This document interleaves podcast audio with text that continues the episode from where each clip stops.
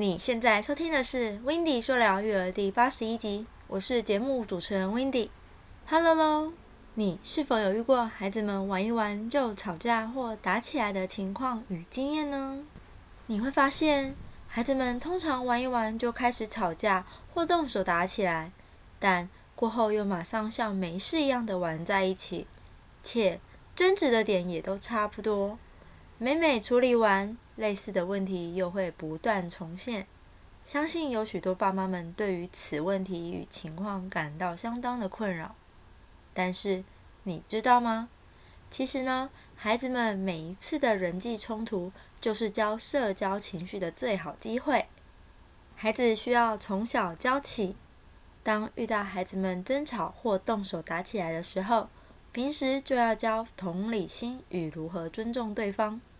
特别是下面三个概念：一、会让人不开心的事情就不能说或做；二、每个人都会有不同的想法；三、你不说，没有人知道你在想什么。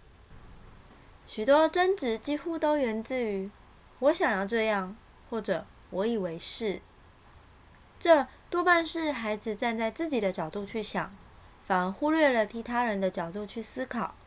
这是练习同理心的最佳时机，所以呢，平时可多利用情绪绘本进行对话方式阅读，或者呢，进行有趣的角色扮演，借机建立孩子感同身受的能力哦。另外，事件的当下，大脑的理智面通常已被不好的情绪所覆盖住，因此，此时讲再多的道理都没有意义。这时，孩子最最需要的，则是爸妈能让他安心、平稳他的情绪。另外，爸妈们也可以展现自己的幽默，也是一种缓解气氛的好方法哟。所以呢，提供以下三点，让爸妈们好好引导孩子缓和情绪与沟通的实际方法：一、学习表达，让我感到不舒服，我希望你可以怎么做？二、情绪激动的时候。就会有不好的事情发生。三，不开心时，你可以去做一件开心的事。以上三点主要目的是要先让孩子把情绪降下来，将理智的大脑打开。事后更要教解决方法与自我反省。等到双方都冷静后，就是好好讲道理的时机。你可以引导孩子们想想：一。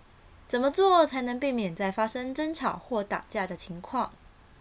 二，想想怎么做才能得到期待的结果。三，重新演练一次正确的沟通方式。其实呢，很多孩子并非有意动手打人，有时只是单纯的想和对方玩，所以冲过去打了对方一下。此行为若有大人好好的引导。那孩子也会慢慢懂得如何用正确的方式与他人相处。不过，当孩子处于幼儿园以下的年纪时，对于解决问题的方式仍然有限，不建议完全放任孩子们自己想办法解决争执哦，反而更需要爸妈们从中引导，让孩子累积更多解决策略。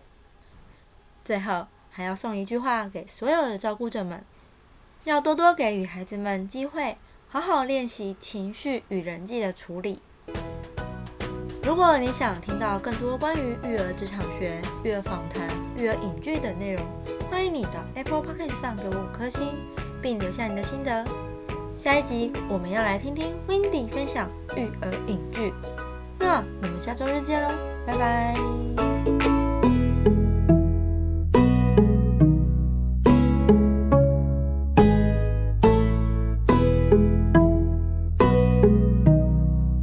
you